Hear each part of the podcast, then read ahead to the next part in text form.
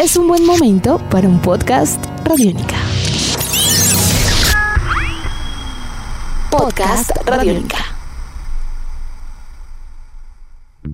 Amigos, bienvenidos a una nueva entrega de Descarga Radiónica, este podcast que realizamos eh, para acompañarlos con todos los temas que nos apasionan, que nos hacen muy felices y que en este mes nos lleva a pensar y hablar acerca de un tema que no hablamos comúnmente. Y para eso siempre me acompaña, como siempre, Iván Zamudio, arroba Iván Zamudio 9 o arroba piloto.espacial.3000 en Instagram. Iván, mm, bueno, primero bienvenido, ¿cómo vamos? ¿Todo bien? Grandiosísimo e inigualable Diego Bolaños. Muy bien, muy contento de estar acá en otra entrega, en otro capítulo, en otro episodio de esta gran saga conocida como En Descarga Radiónica, donde siempre es una alegría poder hablar sobre todos estos temas que nos encantan y que nos fascinan entre cine, televisión, cómics, videojuegos y mucho más. Hoy vamos a hacer una, un podcast eh, eh, versión pequeño Larus, acerca de algo muy importante y es verdad.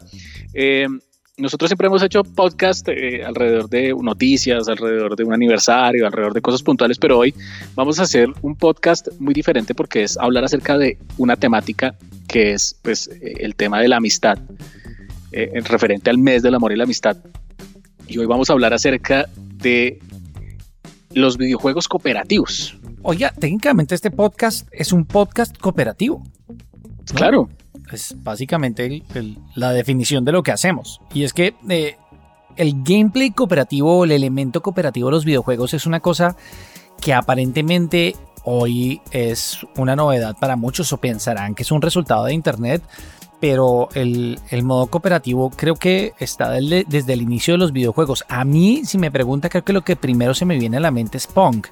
Y es de hecho, los primeros videojuegos, antes de desarrollar grandes inteligencias artificiales y dinámicas de decisiones que le ponían a uno las cosas difíciles, pues era poner a una persona frente a la otra, porque pues un elemento fundamental del jugar era tener la oportunidad de jugar con alguien o frente a alguien. Eso es lo que se denomina como el Cooperative Couch Gameplay o Game Mode y es es el cooperativo que conocíamos nosotros como el de invite a un amigo a la casa y consiga otro, control. Es que hay una cosa bien interesante que usted acaba de mencionar ahí porque, o sea, si uno mira la historia de, del videojuego cooperativo, eso se empieza a marcar sobre todo mucho con la aparición de ciertos géneros. Cuando ya empezamos a hablar de, de géneros en, los videojuegos, ¿no? de corrientes de videojuegos, entender que hay juegos eh, cooperativos de acción, de aventuras, de deportes, de, bueno, de tantas cosas, pero pues por ejemplo un, ejemplo claro es eh, Contra, ¿sí? Contra es un, por ejemplo, es un, es un ejemplo de un juego de género, de un run and gun, de plataformas, que viene siendo cooperativo, entre, y entendemos por cooperativo que dos jugadores en una misma plataforma eh, están jugando eh, los dos por un propósito en particular alrededor del juego. En este caso, pues es ir y superar todas las misiones, vencerlos a todos y acabar con la isla y salvar el mundo. Listo. Pero yo creo que eso, eso va mucho más atrás de, contra. Yo creo que incluso desde, desde el mero concepto de que eh, exista la opción de que, se, de que dos usuarios, dos jugadores puedan entrar a jugar un videojuego, ahí empieza a cambiar en algo obvio, los primeros juegos eran de enfrentamientos, de enfrentar a, dos personas, pero yo creo que en algún punto de la historia, sobre todo en, videojuegos de la, del Atari 2600, de los primeros arcades, se empezó a ver también el concepto de, oiga, eh, no es enfrentarlos, sino es poner a los dos contra la computadora. Y ahí empieza a cambiar ese concepto de poder llegar a, a ese punto de lo cooperativo. Entonces eso, eso ya es una cosa que es, yo creo que es inherente en el mundo de los videojuegos. O sea, eso existe desde hace eones, o sea, desde hace mucho tiempo. Cuando, cuando usted habla acerca de, de ese elemento de, de, los arcades, creo que el primer juego que se me viene a la mente es Fire Truck, que creo que he escuchado es el, el, primer juego que ampliamente es reconocido como el primer juego de arcade que en el 78 permitía permitía eso, permitía que alguien con otra moneda llegara y, y, y lo ayudara y lo, lo le, le colaborara a uno. Y creo que hay un elemento también muy chévere dentro de esa capacidad que tienen los, videojuegos de unirnos y es que el elemento cooperativo, eh, más allá del elemento de enfrentarse, que también es muy interesante, genera, genera unas dinámicas muy bonitas. Es decir, la posibilidad de usted encontrar con alguien el apoyo, eh, eh, generar o construir diferente tipo de, diferentes tipos de valores en donde hay una coordinación, donde hay un apoyo. Hay, hay juegos en, en donde, donde el, el co-op se encarga de otros temas y abre diferentes capacidades dentro del videojuego. Digamos, también están en los, en los beat'em ups, como Doble, Doble Dragón, en donde el hecho de que usted juegue y complete esa experiencia del juego en cooperativo permite que el juego tenga otro nivel y otra riqueza e incluso hay juegos que tienen finales diferentes cuando usted lo gana en cooperativo.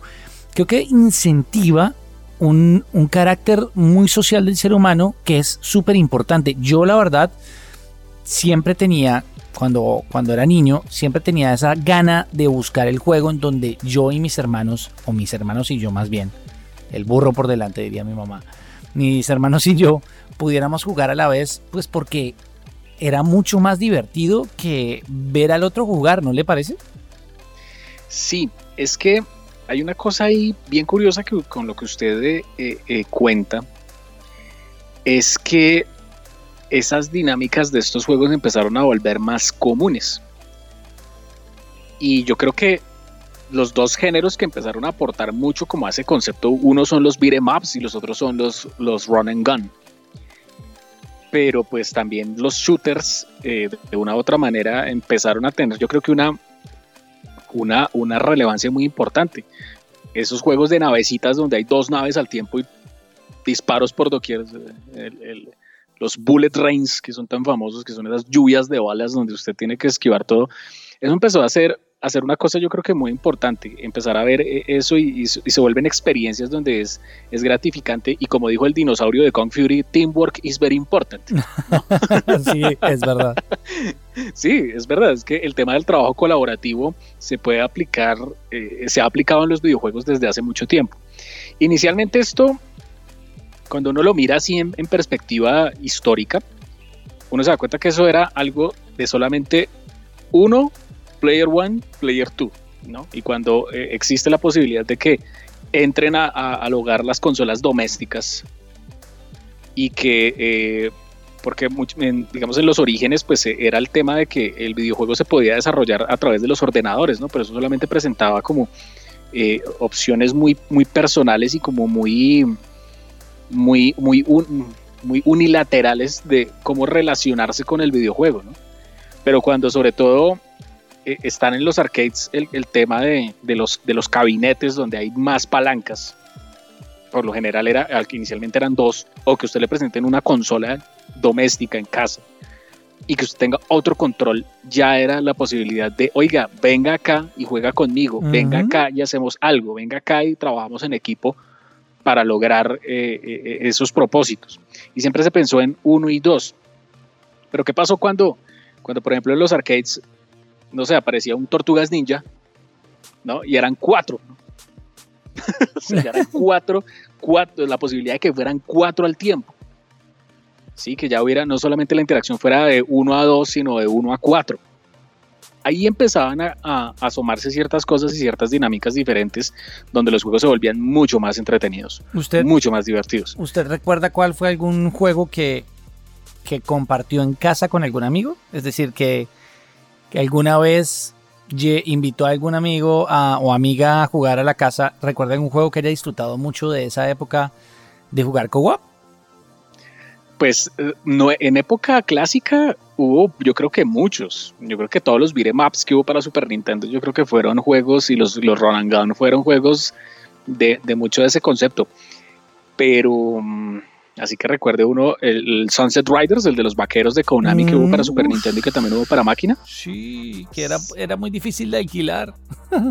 era, que era, era, era como un contra, pero con vaqueros. Era una cosa así, era era, espectacular, ese juego fue bastante. Y una experiencia que a mí me pasó, yo creo que es de las últimas, más o menos fue hace unos 10 años, eh, tal vez menos, eh, fue cuando, cuando compré el Gears of War 3. Y es un juego, pues ya es un shooter de tercera persona, pues que ya tenemos obviamente conceptos mucho más avanzados, pero fue como fui, lo compré y recuerdo que tenía minutos en el celular, iba en el bus, camino a mi casa y llamé a un amigo de la universidad, que pues ya no, ya no estábamos estudiando, y le dije como, oiga, me dijo, ¿qué? Tengo el Gears of War 3 acá, voy para mi casa, cáigame ya a mi casa porque vamos a acabarlo. Y él estaba en Suba, cogió un bus, llegó a mi casa y nos encontramos, pizza, y nos sentamos y le dimos derecho más o menos de 4 de la tarde a 3 de la mañana a Gears of War y lo pasamos, eh, pasamos campaña en ese rato, pero así encarnizados los dos jugando y fue, fue eso, fue teamwork. Is very important. Es que yo, yo creo que muchos tenemos un gran recuerdo de un co-op, un gran recuerdo de algún amigo, de algún juego con el cual eh, compartimos algún momento especial de nuestras vidas, porque eso es una capacidad muy bonita que tienen los videojuegos. Hoy en día, ese, ese coach co-op, ese co-op de venga, siéntese en el sofá conmigo, pues ya no es tan popular porque la tecnología nos ha brindado otras alternativas y creo que los juegos han aprendido también a empezar a explotar las diferentes capacidades del online más allá de jugar FIFA o jugar un shooter. Hay juegos en donde usted puede asumir un rol de apoyo y si mal no recuerdo, eh, creo que hay un Far Cry en el cual usted podía cuando compraba el Far Cry darle como la llave del Tíbet a un amigo que no tuviera el juego y podía jugar con usted haciendo la cooperación. No me acuerdo si era el traslado del helicóptero o hacer otro tipo de cosas. Los juegos han ido, han ido también evolucionando en cómo la narrativa permite esa cooperación y nos brindan experiencias que son, pues, impensables en otro contexto. No sé, pienso en juegos como Portal, en donde cuando usted juega en, en, en, en co-op es otro juego. Y de hecho para muchos es un juego mucho más completo cuando se ve de esta forma. Yo creería que el Internet eh, por un momento desplazó ese coach co-op, ese co-op de amigos juntos en un mismo salón, pero también siento que hay nuevas narrativas que permiten que muchos de nosotros em, empecemos a experimentar otro tipo de experiencias más allá de lo que pasa socialmente con juegos como, no sé, como los Battle Royale, como, como Fortnite, eh, como Minecraft, que también tiene una característica social importante, pero que no necesariamente hacen referencia a esa cooperación por un fin común de la que estamos hablando. Y, creo que, hay cosas, hay, hay, experimentos bien interesantes. Mire, em, eso que usted dice es muy importante porque básicamente cuando empiezan a ocurrir esas cosas donde los videojuegos empiezan a coquetear con el Internet, y eso no es que eh, eso apareció con, con no sé, con el PlayStation 3 eso, puede que acá en Colombia se haya demorado un poco, pero incluso desde que existe, desde que se lanzó la Sega Genesis, esa consola se podía conectar a internet. Sí. Sí, o sea, eso estaba, eso estaba ya cantado hace mucho tiempo. Lo que pasa es que cuando esto se empieza, los videojuegos cogen ese crecimiento a la par que el internet también se empieza a democratizar y se empieza a masificar. O sea, que las personas ya pueden empezar a tener más acceso a ese tipo de cosas. Los videojuegos se fueron eh, adhiriendo a esas tecnologías. Entonces, era muy común que eh, en algún momento usted pudiera llegar, no sé, a tener un PlayStation y usted le conectara un conversor de cuatro controles y pudiera jugar los cuatro Crash Team Racing, ¿sí? Pero ya el siguiente paso después de ese tipo de cosas era lo que comúnmente se conoció como la interconexión por red interna, que era que usted llegara una tarde a, un, eh, a, los famosísimos chuzos de alquiler de videojuegos y resulta que tenían una, una línea de 10 consolas Xbox con televisores todas interconectadas y estaban jugando partidas en línea. Eso se empezó a volver muy popular, sobre todo yo creo, yo le echaría la culpa que eso empezó a ocurrir, ¿sabe con qué juego? Con Counter Strike. Uf yo creo que con Counter Strike pasó algo acá en Colombia y es que eh, el concepto nos, metemos en, el, en el combo LAN. ¿Te vas a meter por ahí? Bueno, listo, adelante, hágale. Uh. Noche, sin, noche sin dormir. En, descarga radiónica. Bueno, no, lo que pasa es que eh, cuando eso, eh, el punto va que pues no solamente fue con Counter Strike, fue con muchos otros juegos. pero el fenómeno de Counter Strike fue muy fuerte, es decir, locales, locales que vivían de combos de amigos que alquilaban horas de computadores conectados en LAN para tener partidas una tras otra. Sí. Y eso era era conectarse eh, en, una, en una red de estas, porque digamos que usted que está en España sabe que el fenómeno del café internet ha tenido como otro tipo de experiencias. En Colombia se murió eh, porque se masificó el internet, pero en una época alcanzó a tener mucha fuerza. Que usted dio un café internet y estaba todo el mundo conectado jugando Counter Strike, o estaba jugando muchas cosas, ¿no? Pero cuando empieza a darse la posibilidad del juego en línea a través de las consolas, creo que es donde empiezan a cambiar muchos aspectos alrededor de eso. Sobre todo, y el PC Gaming ya venía pues con eso, pero e, ese tema ya lo estamos viendo. Fue también muy importante para, para ese proceso, mm, además de, de Counter-Strike. Sí, y es que eh, empiezan a pasar una serie de cosas donde eh, eh, sigue existiendo esa evolución alrededor de, esa masificación y esa democratización del Internet y a la par con los videojuegos. Entonces llegamos a un punto en el cual tanto las consolas como los computadores ya nos permitían, acá por lo menos para el caso de Colombia, conectarnos a vivir ese tipo de experiencias online. Y ya los videojuegos estaban teniendo modo single player, modo multijugador y modo online. Y empiezan a llevarse pues a cabo ese tipo de, de experiencias. Y de eso ahí a unos años es la prueba de que existen los esports y que un juego como League of Legends, como un Dota, caso League of Legends por supuesto para Colombia, es la prueba de que esto se ha vuelto competitivo y donde ya no hablamos de usted contra mí o de los dos contra la computadora, sino que hablamos de equipos de individuos de gamers contra otro equipo de gamers alrededor de un juego en común como lo viene siendo por ejemplo League of Legends. Creo que ahí es, ahí, ese es, ese es el, estamos viviendo el punto más alto dentro de lo que viene siendo el juego cooperativo y sobre todo que ya empieza a tener una, una connotación diferente por ser el juego competitivo, ¿no? De que ya estamos viendo que puede ser jugar una partida en casa eh, usted se conecte, se encuentra con sus amigos de su clan, de su, de su grupo de amigos, a jugar alguno de estos videojuegos? ¿O ya es el tema de entrar a hablar en, cosas mucho más serias, de decir que haya un entrenador que haya con un equipo de League of Legends y se siente y les diga, bueno muchachos, vamos a hacer esta estrategia, entonces usted va a hacer esto, usted va a ir por la izquierda, usted va a utilizar esto, armas a distancia y nos vamos a ir para poder vencer al otro y hablamos de ya mundiales de esto.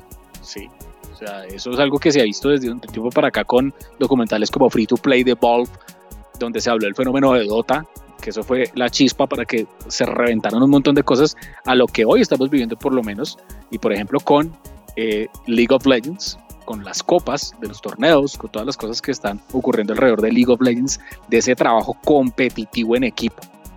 Creo que ya esto es, es, es una evolución certera de algo que empezó muy individual y personal y que fue creciendo hacia muchas, muchas, muchas, muchas ideas. El mundo del juego cooperativo pues ha, ha tenido un largo recorrido desde ese momento en que alguien pudo conectar otro control, sentarse al lado del otro, interactuar y hoy en día no hay necesidad de que estemos en el mismo lugar, podemos estar justamente al otro lado del mundo y tener la oportunidad de encontrarnos, de charlar, de interactuar, de jugar y, lograr un objetivo común en el mundo de los videojuegos. Mm, hace muchos años, algunos decían que los jugadores, los gamers, eran los retraídos que tenían tal vez pocas habilidades sociales. Hoy en día, grupos de amigos y grandes amistades se forman en modos cooperativos de videojuegos y a través de internet. Así que creo que es un momento para celebrar esas posibilidades que nos dan los videojuegos y entender cómo se convierten en un espacio donde, donde construir valores y entender el valor, valga la redundancia, que tiene la amistad y la cooperación. Así que Iván, eh, como este podcast en modo cooperativo, pues celebremos eso, la posibilidad que nos dan los videojuegos de, de conectarnos y, entretenernos. Oiga, un videojuego que sea de modo cooperativo que usted recomiende hoy, hoy por hoy. Un videojuego de modo cooperativo que recomiende el día de hoy. Yo creo que, que un juego que, que tiene un elemento muy especial es Portal. Creo que la, la primera vez que jugué Portal me pareció un juego muy inteligente muy interesante, novedoso, pero en el momento en que planteó esta especie de puzzle de, rompecabezas que solo podía adquirir una dimensión, un verdadero goce al momento de jugar con alguien, creo que me di cuenta que es un juego demasiado pilo, demasiado divertido, muy bien hecho y que, que es la mejor representación de por qué eh, los juegos cuando se comparten, como todo en la vida, en verdad adquieren como el goce completo. Creo que cuando las cosas las cosas son chéveres y lo hacen a uno feliz, si no se comparten, son la mitad de lo que, de lo que pueden ser. Y Portal es, es un gran ejemplo de esto. Mire, yo eh, desde que empezó este año con el tema de la cuarentena y todo esto, tuve la posibilidad de comprar un juego que se llama A Wait Out. Yo... Sí pensé que íbamos a hablar de ese juego. Yo, si usted quiere de verdad tener una experiencia de juego cooperativo, donde de verdad es que nos toca trabajar en equipo a Wait Out. Es como jugar una especie de Prison Break, donde usted no puede jugar single player. Tienen que conectarse los dos jugadores. Puede ser online o pueden ser eh, a través de la consola, pero tienen que estar. O sea, en el seteo del juego, cuando usted empieza, le piden dónde está el jugador número dos. Si no hay, si no está, no se puede jugar.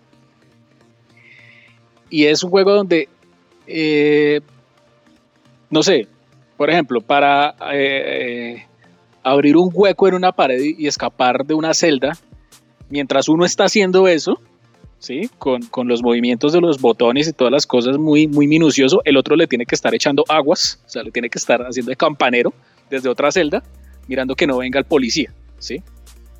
Entonces cosas como esas en ese juego hacen que sea una historia, yo creo que fascinante, muy interesante, con unos giros buenísimos, pero es un juego donde ahí se pone a prueba lo que estamos diciendo acá.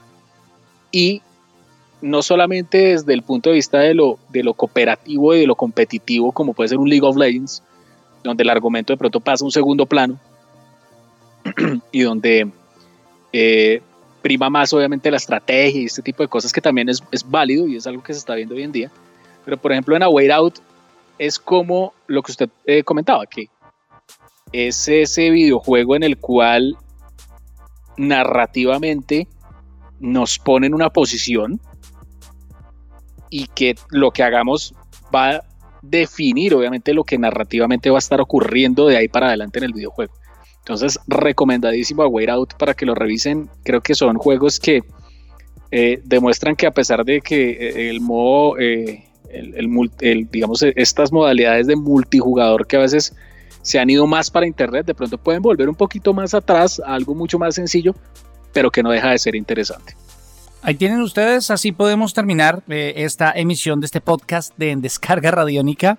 Queremos saber sus opiniones, que nos cuenten a través de la sección de comments acerca de esos juegos cooperativos que a ustedes más los hayan marcado cuál es esa jugarreta que se pegaron con un amigo, con un hermano, con un primo, con una prima, con una amiga ¿Cuál es la que más recuerda? Cuéntenos a, través de los comentarios de las diferentes plataformas y nos escuchamos en otra oportunidad como parte de esta oferta de podcast y contenidos de audio on demand de Radiónica. Yo soy Diego Bolaños Estrada y junto a Iván Zamudio los acompañamos. Iván, como siempre, muchísimas gracias y, y nos vemos en la próxima. Un abrazo para todos, que la fuerza los acompañe y recuerden, todos los martes a través de www.radionica.rocks ustedes van a encontrar en estreno, en primicia, muchos podcasts de, de todas nuestras series de podcast que el equipo de Radiónica está realizando.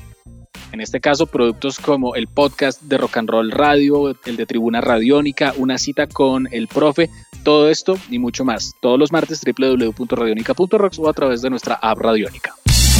Nuestros podcasts están en radionica.rocks, en iTunes, en RTVC Play y en nuestra app Radiónica para Android y iPhone. Podcast Radiónica.